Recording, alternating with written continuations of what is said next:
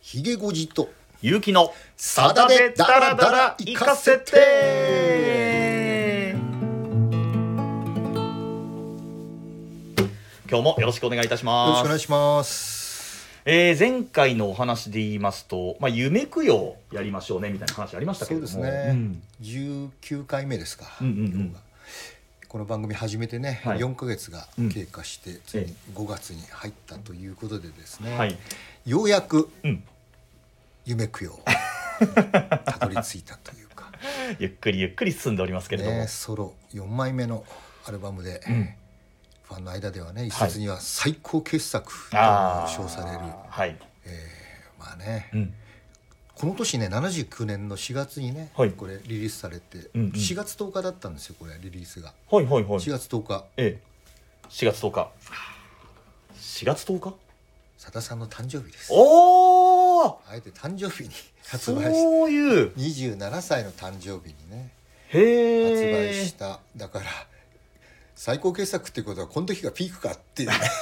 さださん言いにそうさだささんださんに怒られそうだけどね 玉津さんだったらね言うかもしれないね、ああなるほどねでもやっぱりねこの時は本当にこの年の、はい日本レコード大賞でベストアルバム賞を受賞するぐらいやっぱりね、えーすごくその評価も高かったんですけど、はい、佐田さん自身がねうん、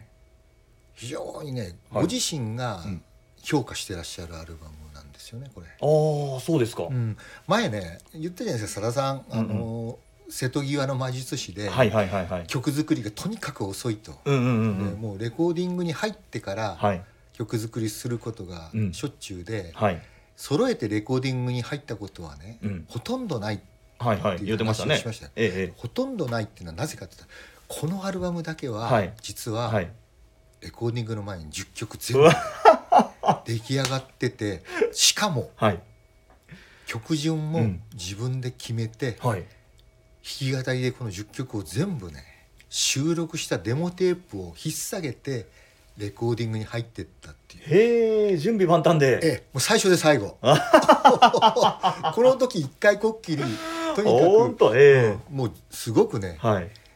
自分の中でもうできたっていうねはいはい極めて、うんうんもうレコーディングに入る前から、はいもう曲も曲順もうんうんイメージ通りに作り上げたはいへトータルアブアルバムとしてはもう最高傑作だっていうねえ自負を持ってレうコんうんうんーディングに入ってってしかもこれ全曲渡辺俊之さんのはいはい編曲っていううんね、うんうんうんまさに2人のねなんかこう、なんかベクトルがねビターッと一致してはい出来上がった確かにね、うんうん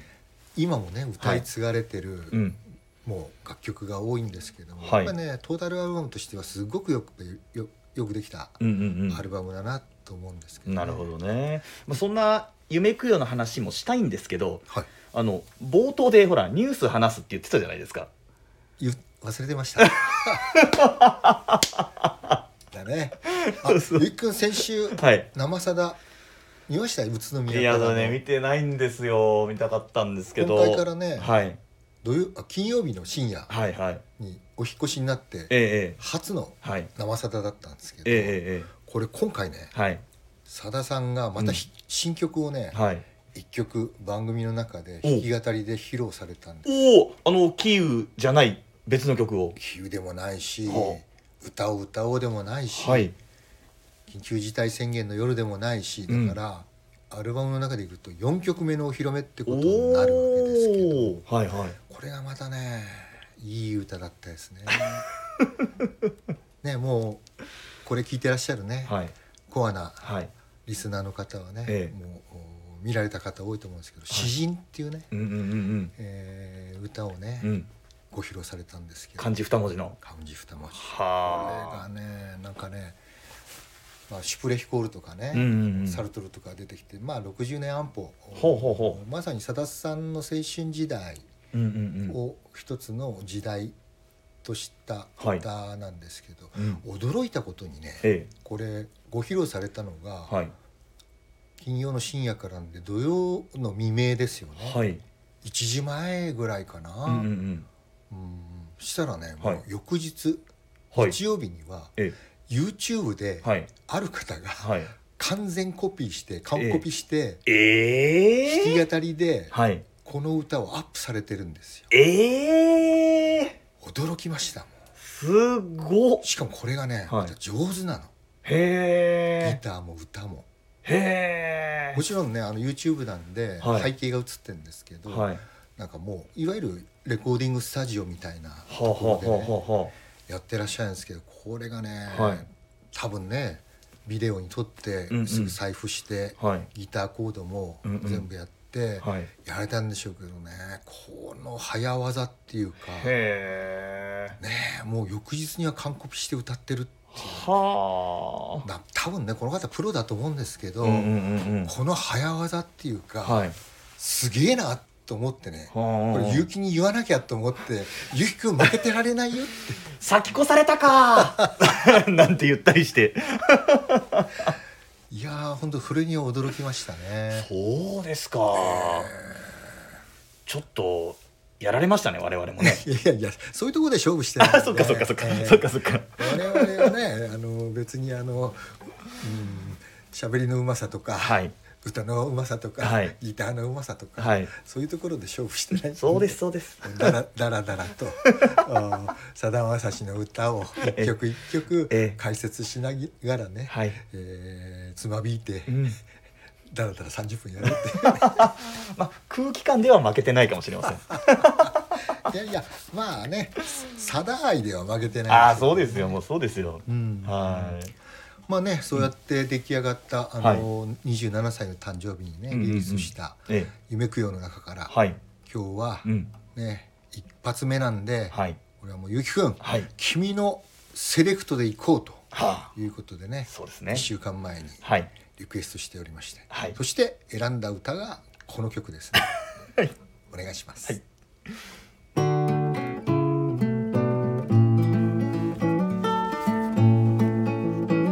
2丁目の交差点から17軒目で時々走って2分と15秒平均112散歩目に我らのコーヒーベーカリーアミンがあるお人よしのマスター36独身の訳は引っ込み思案でテレアで間抜けの複雑な性格によるコーヒーは確かにうまいでも僕ら男には理解できないが娘らはここのかぼちゃパイが美味しいというパンプキンパイとシナモンティーにバラの形の角砂糖2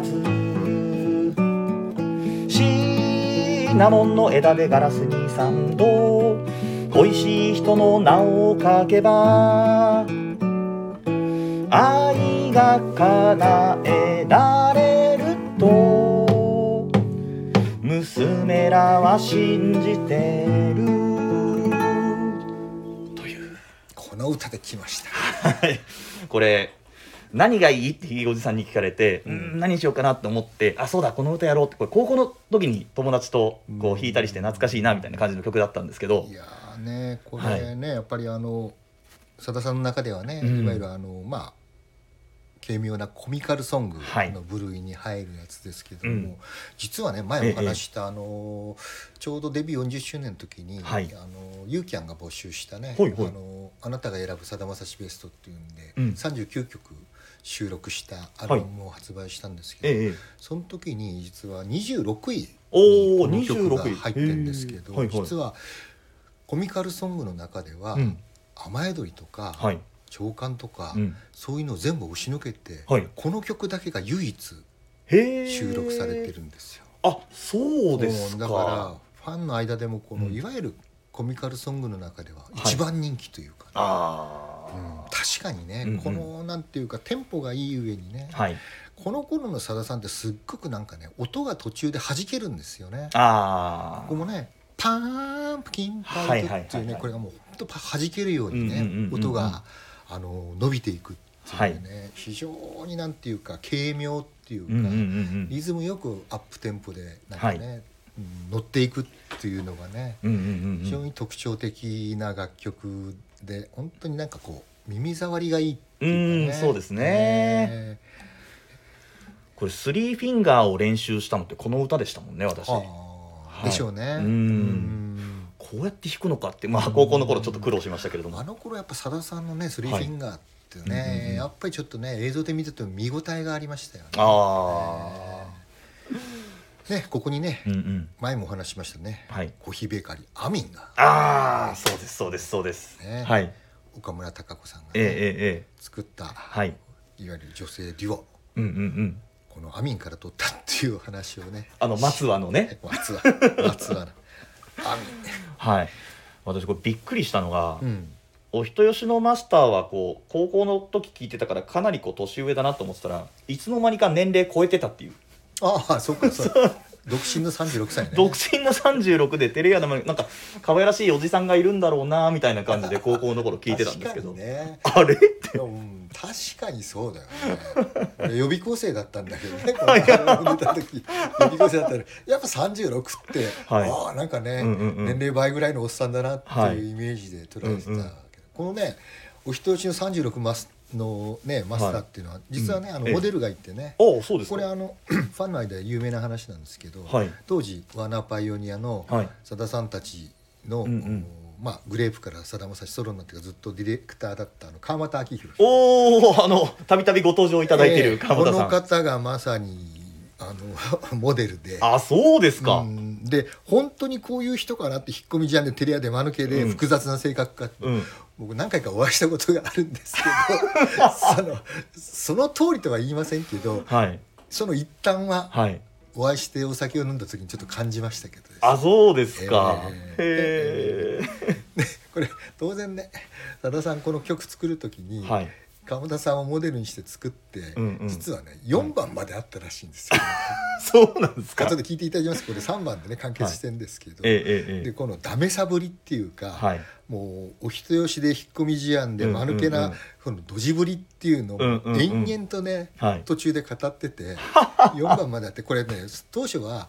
レコーディングしようなんて思ってなくてへえほとんど遊びで作ったらしいんですよね。あそうですかそれをね、はい川俣さんがめちゃくちゃ気に入 って「俺絶対入れよう」と「絶対入れるぞ」って言ったらしいんですよ。へえそれでその部分をちょっとね、ギュッとこう丸けぶりっていうのをカはいはいットしたり、凝縮したりして、はいこの3番にまとめて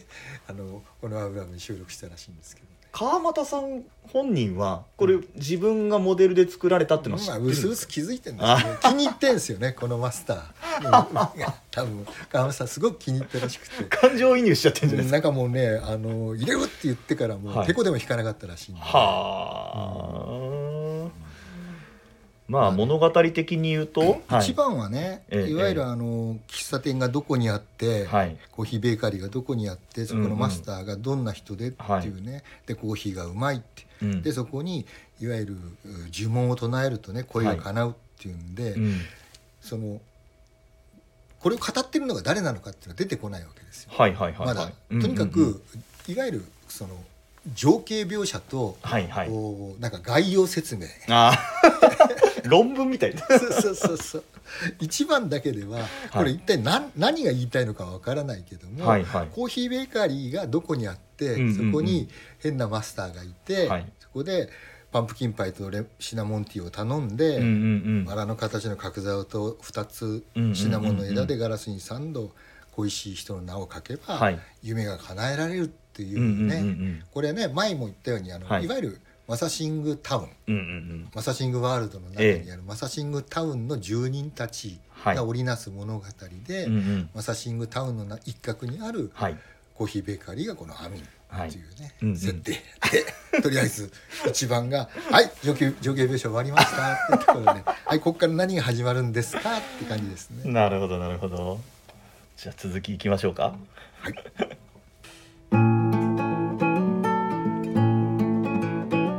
ミスパンプキンのいつもの座席は窓際のゴムの木の向こう側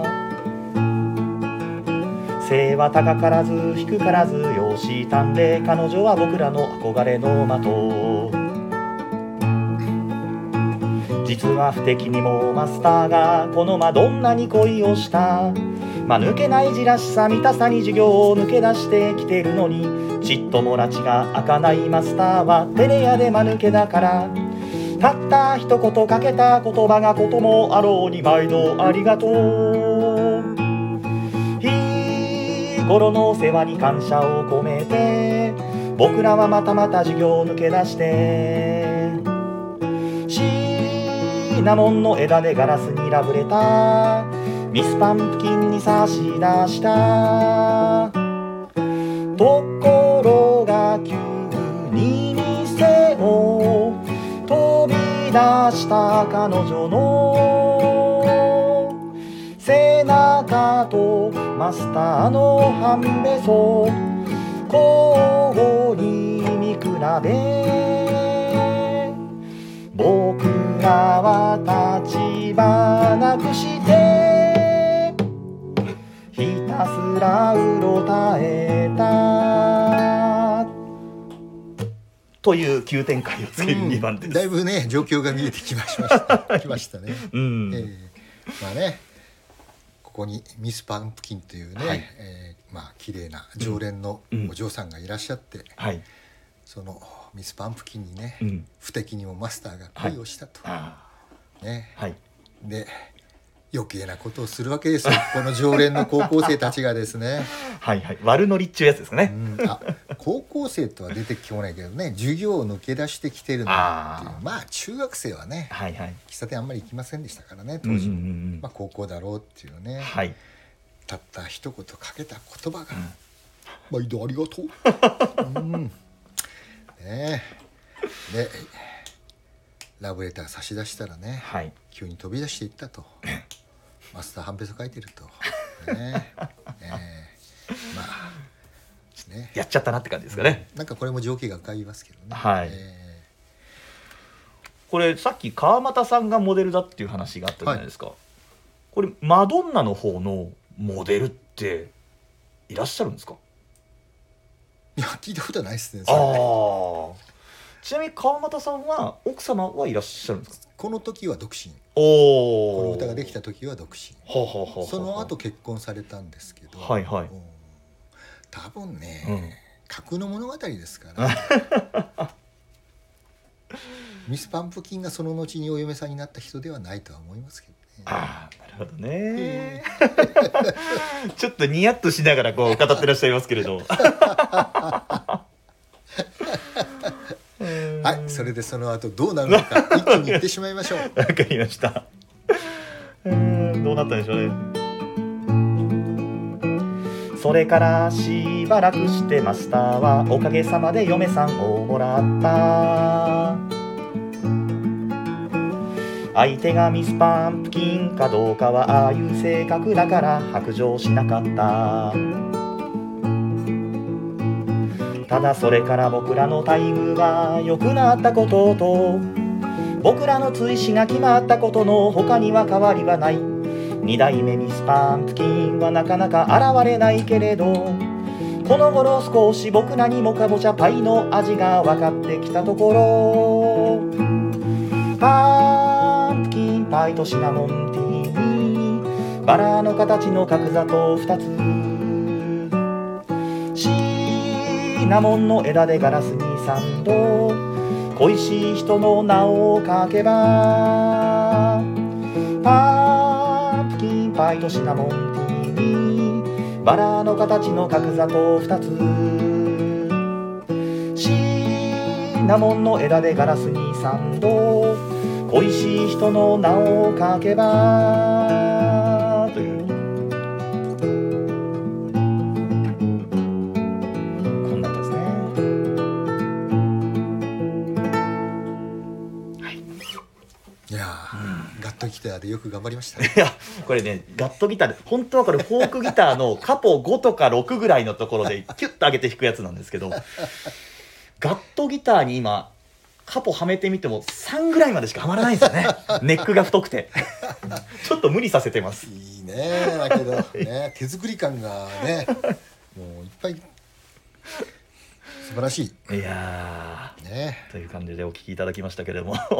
でねはいこれね、うんこれ実はこれアルバム出た後にねはい結構論争になったんですよ、論争ええほうほあのコアなファンの間でね、はいこのしばらくしてねマスターうんうんがうおん嫁さんをもらったっていうね、はいこの相手がミスパンプキンなのかそうじゃないのかっていうそういう結構ね、はい意見が割れたんですよね。はあはあはあえゆりくんどっちだと思いますえでもこれだ待遇が良くなったんですよねうんしばらくして結婚して、うんっていうことはマスターのためにこう一汗かいたと言いますか、ちょっとよ余計なおせっかいだったかもしんないけど、うんひっつけようとしたそのご本人だからマドンナと結婚したんじゃないんですか、うんミス・パンプキンとそうそういう解釈をする人は、はいあミスパンプキンと結婚したんだな、はいだからうんうんだよっていうわけですよ。はいでもはい僕の周りにいる人はほうほ大半がうはいミスパンプキンじゃないってえいう派なんですよね。え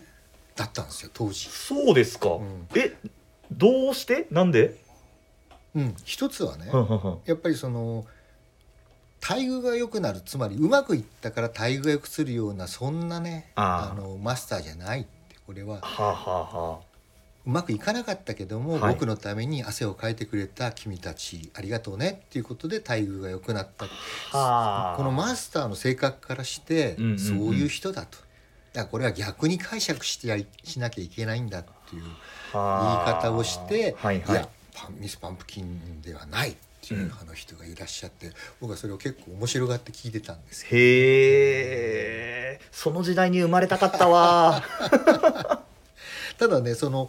いやミス・パンプキンだっていう人もう一つ論拠があってほうほうこの最後にねはい僕らも少しかぼちゃパイの味が分かってきたうんうんんというねありますねだはい最初はね、あのーかぼちゃパイが美味しいって娘たちは言うけども、はいうんどこがうまいんだっていうね、はいはい僕らには理解できないけどもうんうんうんうんうん娘らはこのかぼちゃパイがかぼちゃパイって食べたことあります、いや言われると多分食べたことあるんでしょうけど、うん結構ね、あはい甘ったるいじゃないですか、、はいいはいはいはいわゆるなんていうかスイートポテト、はいはいはいスイートパイよりあのさつまいものパイよりも、ああーはいはいはあいの甘かったりするわけうですんうよ、んうんうん僕も初めてはい予備校生の時これ 食べて食べきれなかったですね甘くて甘すぎえて、えああだからこのやんちゃな高校生たちは、はいはいやっぱり最初嫌いだったけど、はいはいはい好きになったってそれははいはいやっぱりこの呪文がかなって、はあ、はあはあはマあ、スターとミス・パンプキンを俺たちくっつけたことによって、はいかはいかぼちゃパイのも味は分かってきたんだっていう主張をねあーされる方いたんですけどはいはいはい一方でね、うんうんいやそんな単純なもんじゃないよっていう人もいたりしてね ああ片見さんどっち派ああひげごじさんどっち派で すまあつい本名言っちゃいましたけどあ僕もやっぱりね、ミス・パンプキンじゃないってあー思そてったち派ですか派でしたけどねあただねこの後あのね、はいあのファンの間では有名ですけども、ローズパイっていうねあああいう歌アンサーソングがね、はいはいあのもう2004年ですかね発ええ売されたあの恋文っていうね、はいはいアルバム収録されたんですけどこはれいはいまさにこの喫茶店あのコーヒーベーカリーのはいマスターの息子はいはいマスターの息子息子はい、とそのこの物語を語る自分の娘はいはいはいの恋模様をはあはあはあはあ父親の目線で描くっていうねはいはいはいはいまさにこの「パンプキンパイとシナモンティー」の続編みたいな歌ができたわけですよ。はいはいはいではいこの歌ができたことによって「ええええほら見ろ」とはい「これはミスパンプキンなんだ」とかっていや全然関係ないじゃないかっていう意見もあって やっぱりねこれでまたプチ論争が起こったんですけど。へえあれかあれまあ、あのはい答えはねはないいんですけど、答えはないはい答えはないんですけど、うんこういうのがねさだはい、佐田さんの歌っていうのはやっぱり、うんあの全国にねさだまさし研究会が、はいはい もうこの人たちはこういう論争好きですから私は横でギター抱えて聴いてたいですねそういう論争を ね今もね早稲田さださだ研とかね、ええ有名ですけれども、はいそういう人たちはね多分、うんああだこうだって言ってねああこの歌の解釈はいをしながらうんうん楽しんでらっしゃるんだと思いますけどね。こう結構あのこうアップするとうん何名かの方からいただくじゃないですか、ええあの感想とか、はいその方たちにも聞いてみたいですね、だからねぜひ今回ね、はい聞いてらっしゃるリスナーの方ね、うんうんうん俺はこっち派だあー私はこっち派だっていうね、は意見をねぜひ書き込んでいただくと、ああ聞きたい聞きたい、ね、改て、めてうんこの時点で、うんじゃあこのマスターとミス・パンプキンは結婚したのかどうなのか、はいはい、相手はミス・パンプキンだったのかどうかっていうのを、うんうんまたちょっと聞いてみたいなって気がして、そうですね ぜひねはい、あのー一言でいいですんで、うん書き込んでいただけると、楽しいなと思います。うんうん、そっち派ねみたい なね、いやあのねあの理由もね、はい、書いていただければもうはいなおいいですけど、はいもう理由なしでも全然構いませんそうですそうですす、ぜひねまたここからね、はい新たな論争を巻き起 こして今度会う時に「さださんこんこんこんなこと結論になりました」とかねあそうだ、直接お伝えすることもあるかもしれませんからね、そうですね だからこれねはい、聞いたことないんですよねあーあこそうですか、このあのまさださんは、はい、どういう思いでうんうんうんこれ書いたんですかって聞いたことない聞いても多分ねあ答えないでしょうし、あ、はいはい、そこはね、はいうんまた でもね面白い論争になればいいなとは思ってますけど、ねそうですね。 あの勘のいいリスナーの方から、まあ、今回はパンプキンパイかそれとも夢食うようだったらこれかこれかこれかなってありま したねこの前ドキッとドキッとしてね当たってたよね そうなんですよしかもちょっとね「夢供養」から何曲かやろうとしてる曲があん中入ってたんですよねいやそうなんですよ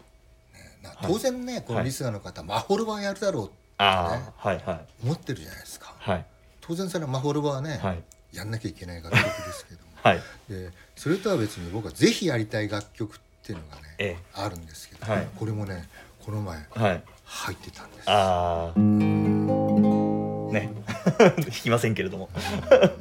まあ「夢供養」はねやっぱり、はいこれもやっぱり1曲2曲でね、うん終わるアルバムではないんで、あー最高傑作ですから、ええはい何回も何回も何回もはいちょっとやっていこうと思います、はいまあただ次回来週何やるかお来週はいねゴールデンウィーク明けますけれども、はい何があるかと言いますと日曜日は日曜日は母の日あですねはカーネーションの歌ってありましたっけあ、カーネーションの歌どうでしたかないねね バラはありましたけどねここにもローズパイが出てくるじゃないですかなんてことを、うん、 匂わせなが ら、つまりはい母にまつわる歌をやりたいわけですねゆきくんああちょっとなんかやりましょういっぱいありますからやりましょう、はいじゃあ次回ははい母にまつわる歌で、練習しておきます母にまつわる歌 をといれうこも とねで、はいこれでしょうっていうね、うん当てていただければはい面白いですね、ああもうゆっくん決めてんでしょ8割方8割方です、はいあでもちょっとメジャーどころ行くかちょっとそうじゃないところ行くかみたいなところで今 迷ってますけれどもものすごいヒント出してますこれ以上喋るとあれかもしれませんがというところで今回も短くという話もお短いですあよったのに30分切ってますほらもう短いの基準がだんだん変わってきてますからそうね最初20分ぐらいでスタートしてるんだよねそうそうそうそうそれが30分オーバーっていうのが何回かあって、はいえそうですそうですーまあ30分はい前後はいではいやるということで、わかりましたはい、では今日はこの辺りで失礼いたします、ありがとうございましたありがとうございました